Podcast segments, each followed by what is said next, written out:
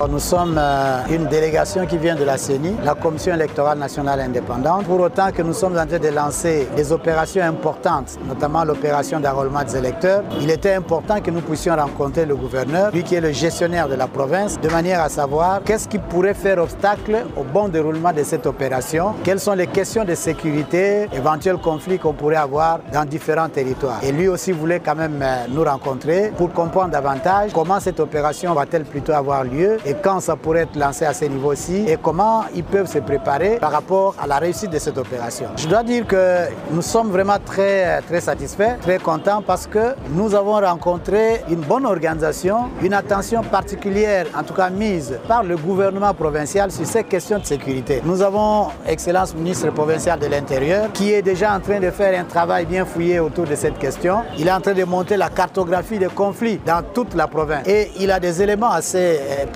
Il a aussi des informations et il sait vous montrer comment cela pourra-t-il avoir de l'impact sur les opérations électorales. Et en plus, nous avons celui qui fait l'intérim, secrétaire exécutif euh, provincial de la CENI, qui a aussi un travail. Alors nous avons pensé que s'ils se mettent ensemble, ils vont réfléchir, ils vont travailler, voir quels sont les conflits, où ça se passe et quelles sont les stratégies pour pouvoir étouffer ces conflits de manière à ce que ça puisse pas avoir de l'impact sur les opérations électorales. Mais nous n'avons plus qu'un mois et demi parce qu'en décembre, l'opération d'identification et enrôlement des électeurs sera lancée. Le président de la CENI, Excellence Denis Kadima, n'est pas venu lui-même parce qu'en fait, il doit se rendre pour superviser la production des kits électoraux que la CENI a déjà lancés. Donc, c'est ça qui l'a empêché. Alors, si lui doit se déplacer, c'est parce que nous voulons tenir au temps. Il est prévu que cette opération soit lancée d'ici décembre. Et rassurez-vous que ça sera lancé et que nous tenons à avoir des élections dans le délai constitutionnel. Et ça, d'ailleurs, il faudra le dire, que le président de la République veille à cela. De temps en temps, il fait un suivi auprès du gouvernement, il l'avait dit. Il fait un suivi auprès du gouvernement pour que les moyens soient